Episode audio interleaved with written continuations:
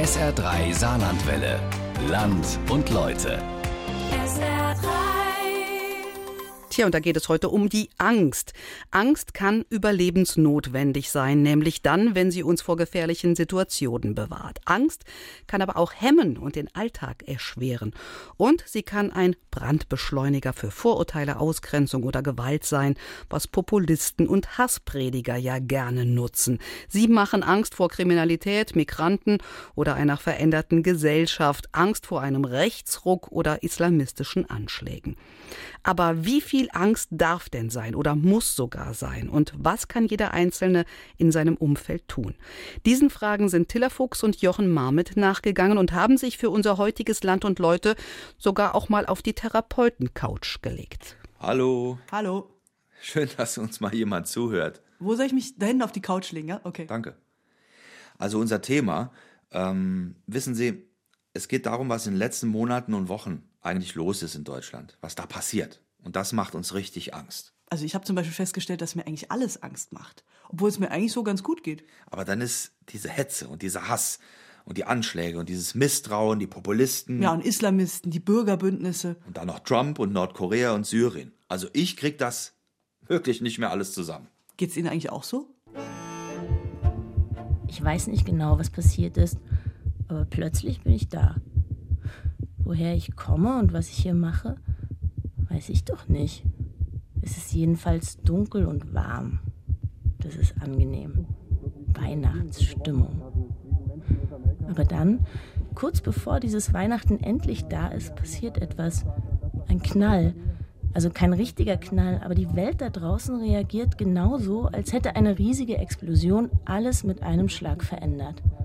19. Dezember 2016, Berlin, Weihnachtsmarkt. Wir haben in der Zwischenzeit keinen Zweifel mehr, dass es sich bei dem schrecklichen Ereignis gestern Abend um einen Anschlag gehandelt hat. Wieso machen die das? Und wieso sagen alle, das musste ja irgendwann passieren, jeden könne es jetzt treffen? Schön warm hier drin.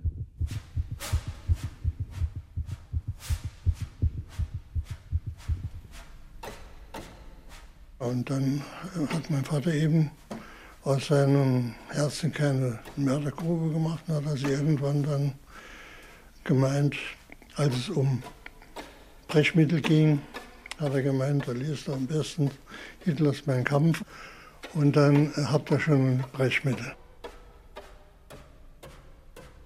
Es geht ja nicht nur uns so. Wissen Sie, wir haben uns ja umgehört in Deutschland. Und richtig viele Menschen haben einfach Angst. Ja, und zwar eigentlich alle, egal wo man hinschaut. Die, die schon immer hier waren, die, die neu sind, alle haben Angst. Wobei die Angst uns natürlich auch nützen kann. Weiß man ja nicht. Wissen Sie, selbst die, die früher mal unter dem Naziterror gelitten haben, die haben jetzt aktuell eigentlich auch wieder Angst. So eine Art Angst vor den Geistern der Vergangenheit, könnte man sagen. Weil die vielleicht auch nie weg waren. Ja, und dann ging es los. Dann wurde mein Vater eingesperrt, ich auch, obwohl ich das gar nicht gemerkt habe. Ich war viereinhalb Jahre alt. Und ich kam dann nach kürzester Zeit ins Lager Neue Brem. Ziel war ja, bei diesen Widerstandsleuten wurde die Familie zerstört.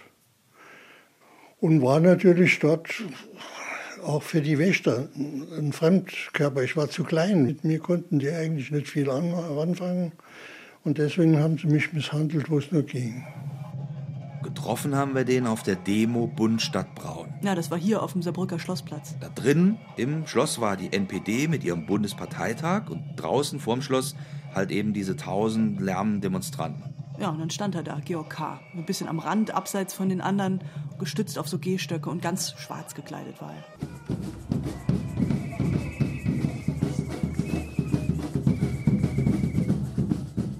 Das ist alles diese die, diffuse Gefahr, die jetzt da besteht. Die macht mir Angst. Ich werde natürlich das wahrscheinlich nicht mehr erleben, aber meine Kinder, wenn da was kommt. Ich weiß zwar nicht was, aber das hat man damals, äh, als Hitler an die Macht kam, hat man das ja auch nicht gewusst. Als da so ein verrückter Österreicher kam und dann nachher die Welt da durcheinander gebracht hat. Und kein Mensch hat es ihm am Anfang zugetraut. Und das, genauso schnell kann das jetzt wieder passieren. Die Voraussetzungen sind eigentlich gegeben. Und dann ist es nicht weit zum Thema Zukunftsangst und Flüchtlinge, ja. Und mit den Kosten, was das alles äh, den deutschen Steuerzahler kostet, wird dann auch mal gerne spekuliert. Ja, oder Terroropfer, ja, aus Kriegsgebieten zum Beispiel oder aus Diktaturen. Georg K. war auch ein Terroropfer. Der hat mit Hilfe eines französischen Juden und eines schwäbischen Pfarrers überlebt. Unsere Politik in Deutschland ist im Moment dermaßen dumm. Die wissen gar nicht, was sie anstellen. Die haben gar nicht mehr das Ohr an der Bevölkerung, die wissen gar nicht, wie unzufrieden die Bevölkerung ist. Eine Rentnerin, die mit 600 Euro im Monat äh, ihr Leben bestreiten muss, die kann nicht verstehen, dass für jeden Flüchtling zweieinhalb oder 2800 Euro ausgegeben wird. Das kann die nicht verstehen. Ich kann es auch nicht verstehen. Denn irgendwo ist da eine Grenze. Also Sie sind normal, wenn Sie Angst haben und es ist normal, wenn Sie Angst haben. Das gehört dazu, dass Sie Angst haben. Und es ist so, dass die Funktion ist das Entscheidende tatsächlich bei der Angst. Die Funktion von Angst ist erstmal Schutz. Mein Name ist Arno Deister. Ich bin hier in der Funktion eines Präsidenten der, lange Name, Deutsche Gesellschaft für Psychiatrie und Psychotherapie, Psychosomatik und Nervenheilkunde. Im richtigen Leben bin ich Chefarzt am Klinikum Itzehoe und dort zuständig für psychosoziale Medizin irgendwie habe ich das Gefühl, von überall wirken Gefahren auf mich ein. Deswegen liegen wir ja auch hier bei Ihnen auf der Couch. So weit ist es schon gekommen. Weil wir gar nicht mehr weiter wissen. Wie soll ich mit dieser Angst umgehen? Das ist die Frage, die ich mir stelle. Die wird ja auch immer größer. Und eigentlich, wenn man sich's klar macht, betrifft sie schon ein ganzes Volk. Das ganze Volk ist krank. Wenn ich die Angst als ein zunächst mal gesundes Gefühl erlebe, dann ist es natürlich wichtig, diese Angst auch zuzulassen. Wenn ich versuche, Angst zu verdrängen, mache ich sie damit nicht kleiner, sondern größer. Ohne Angst wäre ich schon tot. Meine Angst hat mir vor drei Jahren das Leben gerettet. Mein Name ist Fuad Mohammed und ich komme aus Syrien, aus Derzor, eine große Stadt ganz im Osten, am Euphrat-Fluss. Ich bin Journalist für Radio und Fernsehen. Wenn ich nicht geflohen wäre, dann hätte der islamische Staat mich gekopft. Meine Stadt jetzt ist kaputt. Meine Frau und ich leben seit 2015 in Saarbrücken. Unsere Tochter ist jetzt bald zwei Jahre alt. Ich bin einer von 600.000 Syriern, die seit Kriegs Beginn nach Deutschland geflohen sind, sie brauchen keine Angst vor mir zu haben. Ich bin kein Terrorist. Ich lerne Deutsch, fühle mich sehr wohl in Saarbrücken und frage mich, warum sie in ihrem sicheren Land so viel Angst haben und sich auch machen lassen. Leserbrief zur Umfrage zum Islam, Saarbrücker Zeitung, 3. September 2017. 60 Prozent der Bürger sehen den Islam nicht als Teil Deutschlands. Das sollte aufhorchen lassen. Wenn die AfD sich nicht so manche Entgleisung leisten würde, wie hoch wäre wohl ihr Stimmenanteil? Der islamische Glaube diskriminiert. Die weltweite Gewalt dieser Tage kommt aus dem Islam. Moslems werden sich in Deutschland nicht umfänglich integrieren. Vielleicht bedeutet Integration aber, dass wir uns ihnen anpassen. Moscheen werden weitergebaut, der Aufruf zum Widerstand gegen die Ungläubigen wird weitergepredigt. Vielen Menschen ist die latente Gefahr bewusst, verantwortliche Kreise schweigen sie tot. Axel S.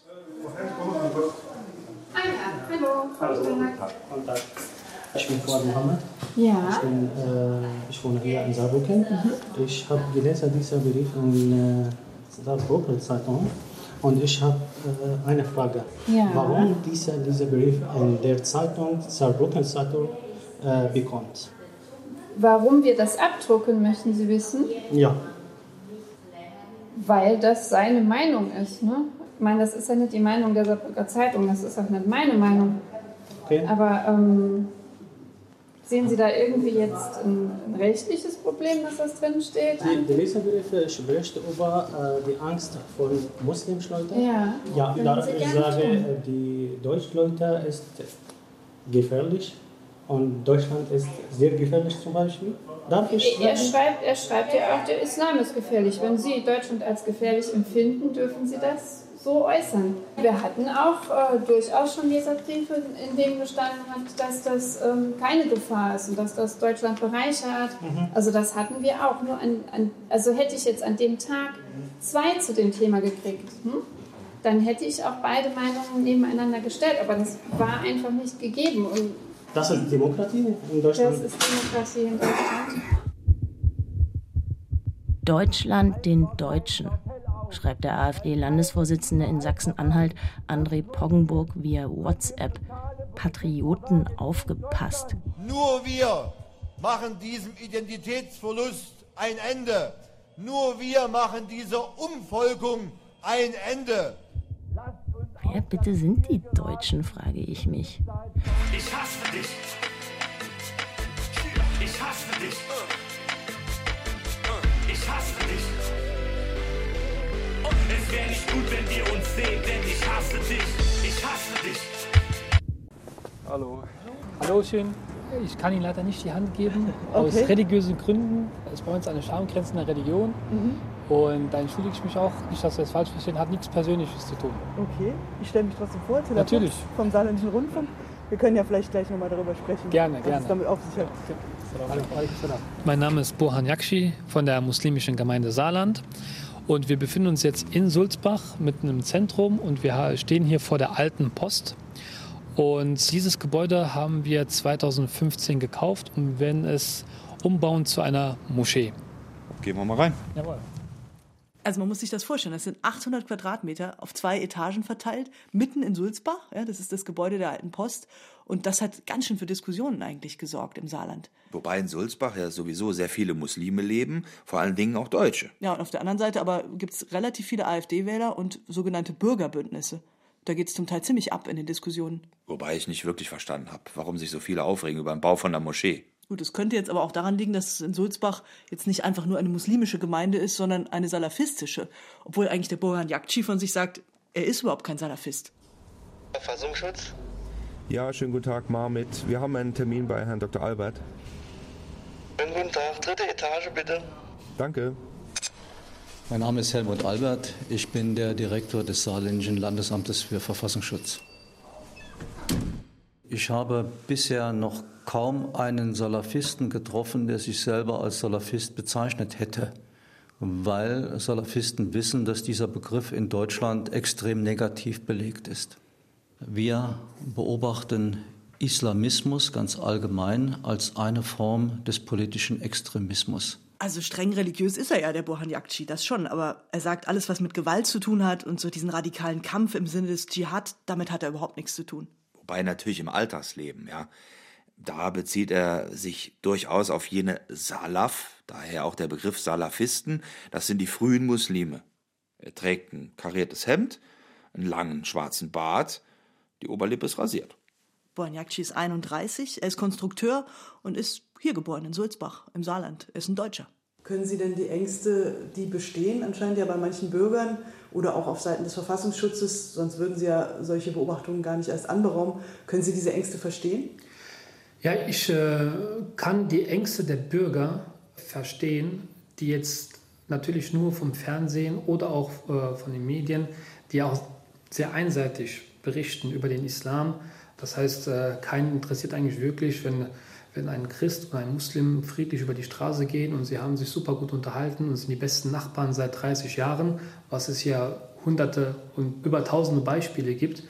Die bundesweiten Medien, also da sieht man wirklich, dass da wirklich sehr auf Sensation oder nur auf Sensation geschaut wird. Ja, also wir haben, was äh, Rechtsextremismus angeht, viel mehr äh, Gewaltakte mit rechtsextremen Hintergrund. Schauen wir nochmal genau auf die Zahlen. Ja? Das Bundeskriminalamt hat für 2014 von rund 200 Angriffen auf Flüchtlingsheime berichtet. Ja, und davon hatten fast 170 rechtsextremen Hintergrund. Nachdem jetzt 2015 rund 900.000 Menschen nach Deutschland gekommen sind, gab es über 1000 Angriffe auf Flüchtlingsheime. Ja, und im Saarland gab es 2016 ein trauriges Allzeithoch von rechtsextrem motivierten Taten. Das Interessante ist, dass wir die überführten Täter solcher Gewalttaten fremdenfeindlicher Gewalttaten, rassistischer Gewalttaten nicht kennen. Sie kommen nicht aus unserem Beobachtungsbereich. Sie waren nie in einer rechten Partei, sie waren nie in einer rechten Kameradschaft, nie in einer Skinhead-Gruppe. Sie kommen einfach aus der Mitte der Bevölkerung. Sie werden uns durch die Tat erstmals bekannt. Und das spricht dafür, dass rechtsextremistisches Gedankengut weiter verbreitet ist als nur unser enger vom Gesetz umrissener Beobachtungsauftrag. Und welche Gefahr geht denn nach Ihren Erkenntnissen jetzt von der saarländischen Salafistenszene aus? Müssen wir da Angst haben? Wenn Sie die saarländische Salafistenszene, die wir mit 200 beziffern, nehmen, dann haben Sie dort etwa zwei Dutzend Leute darunter, die ein zumindest ungeklärtes Verhältnis zur Gewalt haben. Die verorten wir aber nicht in Sulzbach. Das sage ich noch mal ganz deutlich. Ich hasse euch alle, geht mir aus dem Weg. Pass auf, dass dich nicht jemand plötzlich übern Haufen legt. Meine dunkle Ecken, geh auch in enge Gassen nicht. Geh einfach nicht dahin, wo ich bin, denn ich hasse dich. Ich hasse dich, ich hasse euch alle, geht mir aus dem Weg. Pass auf, dass dich nicht jemand plötzlich übern Haufen legt. Meine das MV, geh auch in dunkle Gassen nicht. Es wäre nicht gut, wenn wir uns sehen, denn ich hasse dich.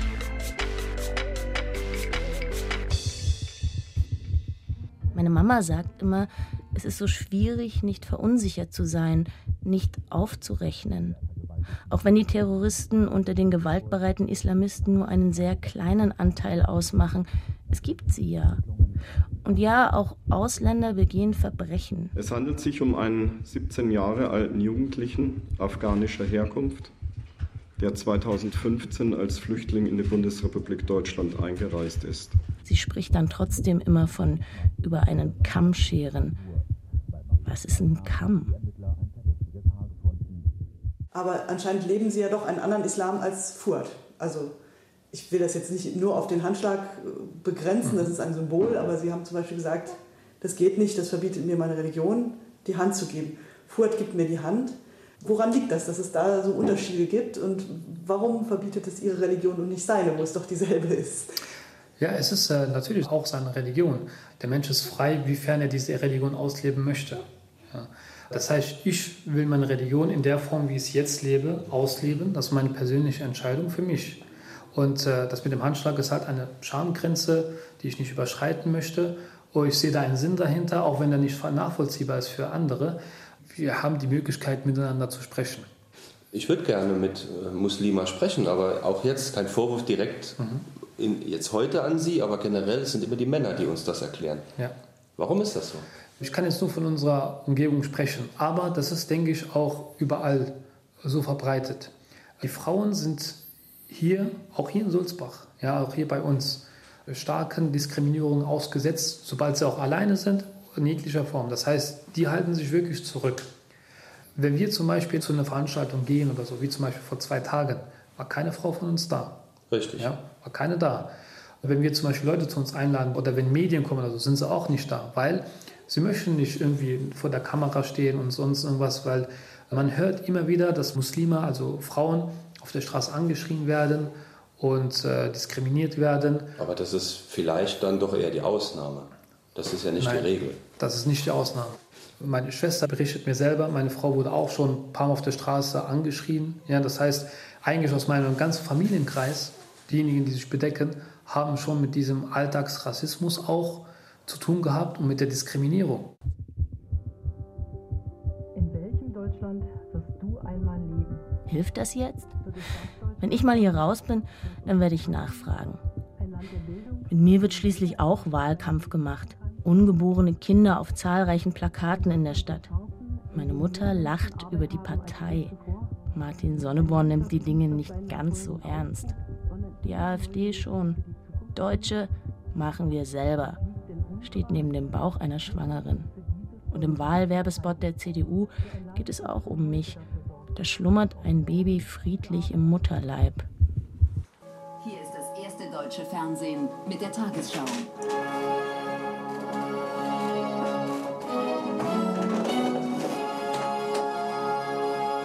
Heute im Studio Jan Hofer. Guten Abend, meine Damen und Herren, ich begrüße Sie zur Tagesschau. Dramatische Verluste für die Regierungsparteien die AfD diesmal gleich drittstärkste Kraft. Das ist nach bisherigen Hochrechnungen das Ergebnis der heutigen Bundestagswahl.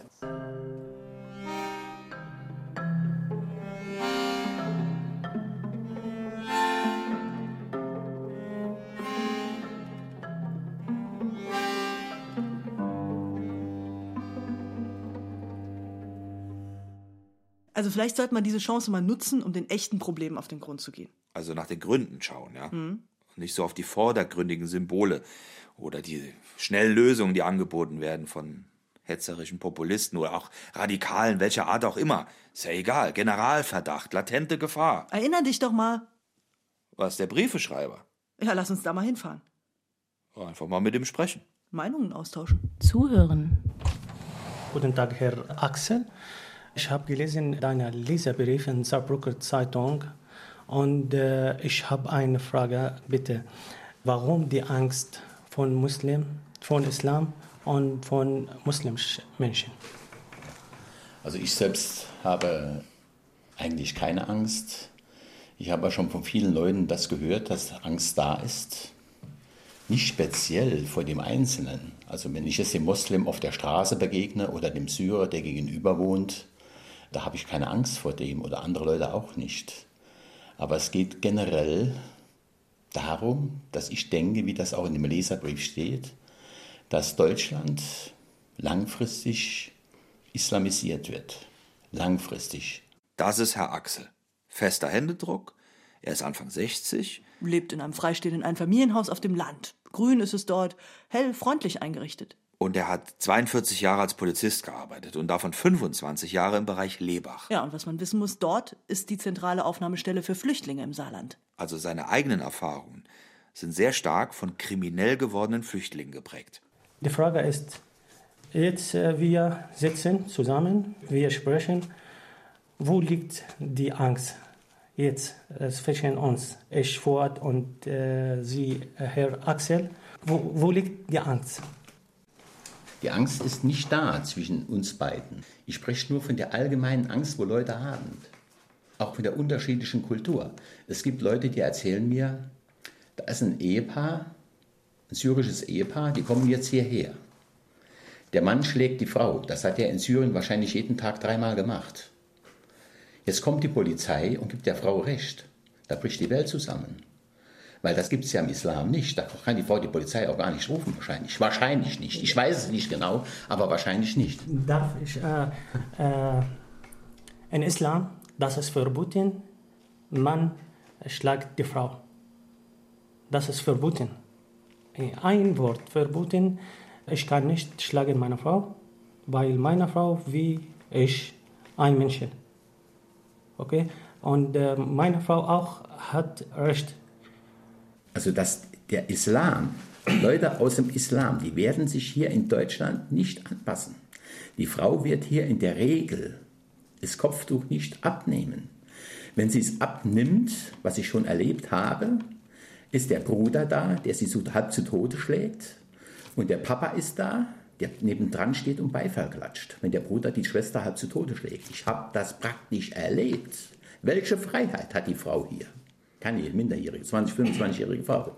Welche Freiheit hat die dann hier, wenn das so ist? Da kann mir doch keiner was von Freiheit erzählen. Das kann mir keiner erzählen. Er kann mir nicht, ich glaube ihm nicht, dass er damit einverstanden ist, dass seine Frau die Kopfbedingung ablegt. Das glaube ich ihm nicht. Aha. Okay. Wie können wir denn die Ängste abbauen oder was können wir denn überhaupt tun? Also spontan fällt mir gar nichts ein dazu. Im Gegenteil, ich denke, dass das höchstens noch schlimmer werden könnte, langfristig gesehen. Mit der Angst. Mit der Angst, dass die Ängste mehr wachsen oder dass die Leute sich ganz einfach daran gewöhnen müssen. Hier in Deutschland die Leute daran gewöhnen müssen, dass irgendwie, keine Ahnung, der Nachbar irgendwie aus Syrien ist oder aus Afghanistan, wie auch immer, egal woher, dass diese Leute sich daran gewöhnen müssen oder auch irgendwie Umgang pflegen müssen. Ich Ja. denke, wir brauchen Zeit. Ja, das ist richtig. Wir brauchen auch Zeit.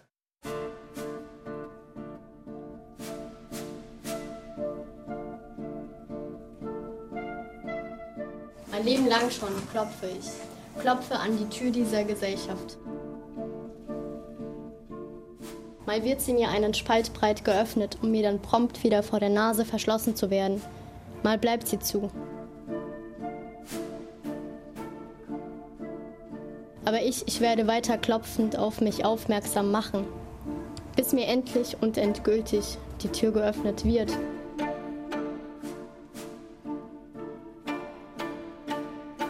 Oder aber ich mit meiner immer stärker klopfenden Hand ein Loch hineinschlagen und eintreten werde, um die Türen der jetzt noch Klopfenden zu öffnen.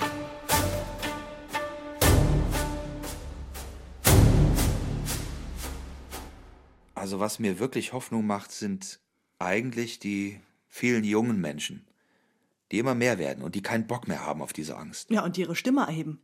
So die junge Aya Situni.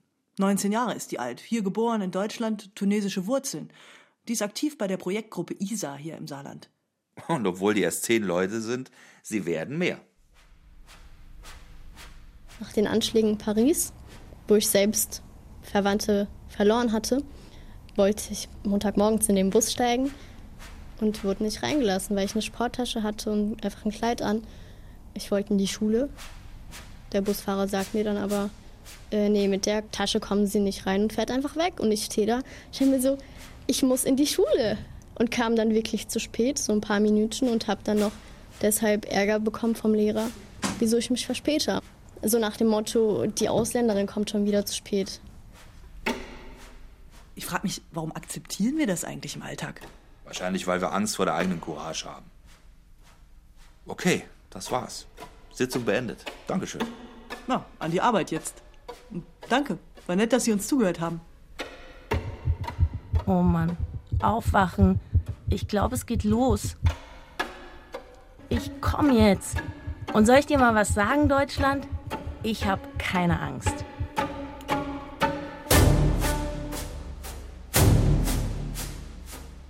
Keine Angst. Feature über ein verunsichertes Land.